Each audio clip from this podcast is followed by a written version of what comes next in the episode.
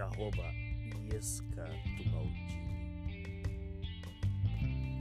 Dia 1 de novembro. Hoje à tarde, minha irmã estava brincando de bola com as meninas. Se você chegou aqui agora, sou tia de gêmeas de 3 anos de idade, a Ariel e a Leia. Elas sentam em roda no chão e passam uma bola uma para outra.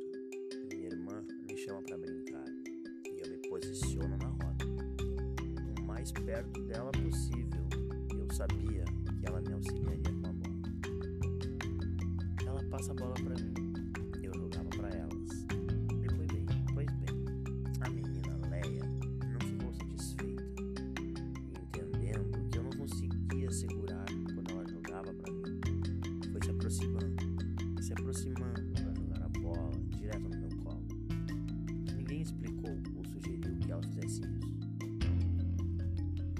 criança de 3 anos segurava a bola e falava: Você tá pronta? Animadíssima e jogava. Se eu conseguia pegar, ela voltava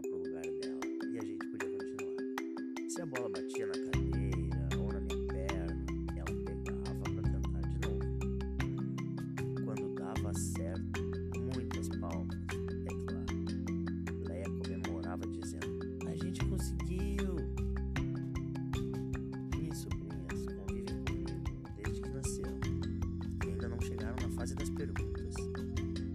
Então, ainda não houve uma conversa formal sobre a tia delas ser diferente ter demandas diferentes. E parece que nem precisa, porque elas já sabem. E tá tudo mais do que bem para elas. As meninas estão aqui em casa há duas semanas. E nos primeiros dias foi mais difícil um pouco a comunicação, principalmente com sem, estar sem voz. Mas foi questão de pouquíssimos dias. Agora elas já estão tão adaptadas que me escutam mais do que todos os outros adultos da casa. Isso só me faz pensar sobre como a inclusão é natural. É natural nas pessoas e é um meio que corrompe o tempo. A acessibilidade atitudinal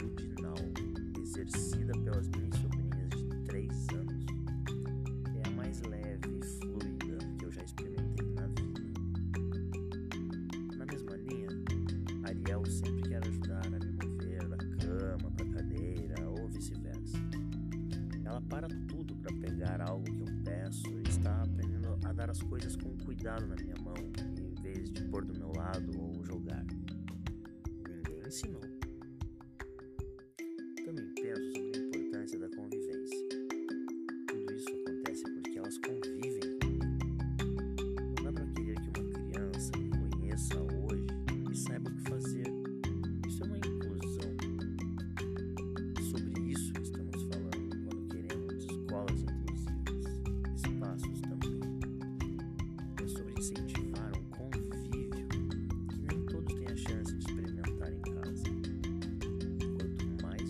Diversas são as pessoas de nossos convívios, mais inclusivos e acessíveis seremos.